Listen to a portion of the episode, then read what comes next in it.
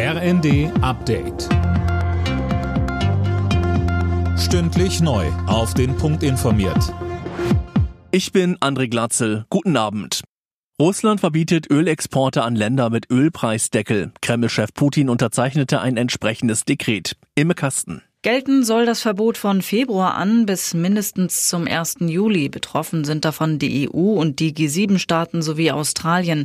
Sie hatten vor wenigen Wochen einen Preisdeckel für russische Öltransporte über den Seeweg beschlossen. Die Grenze liegt bei 60 Dollar pro Barrel. Damit soll Moskau weiter unter Druck gesetzt und so die Finanzierung des Krieges gegen die Ukraine erschwert werden. FDP und Grüne haben in Sachen Corona unterschiedliche Ansichten. Nachdem Experten die Pandemie für beendet erklärt haben, wollen die Liberalen die verbliebenen Maßnahmen abschaffen. Die Grünen mahnen mit Blick auf überlastetes medizinisches Personal zur Rücksicht.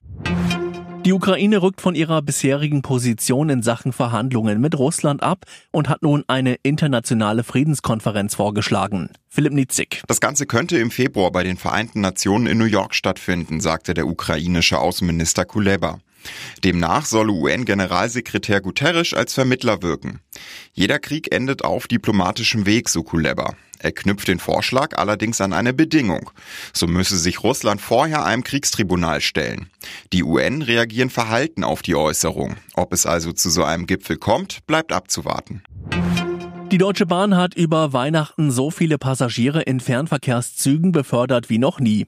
Im Buchungszeitraum vom 22. Dezember bis morgen waren es nach Unternehmensangaben rund 3,2 Millionen. Der bisherige Spitzenwert aus dem Jahr 2019 lag bei 2,8 Millionen. Alle Nachrichten auf rnd.de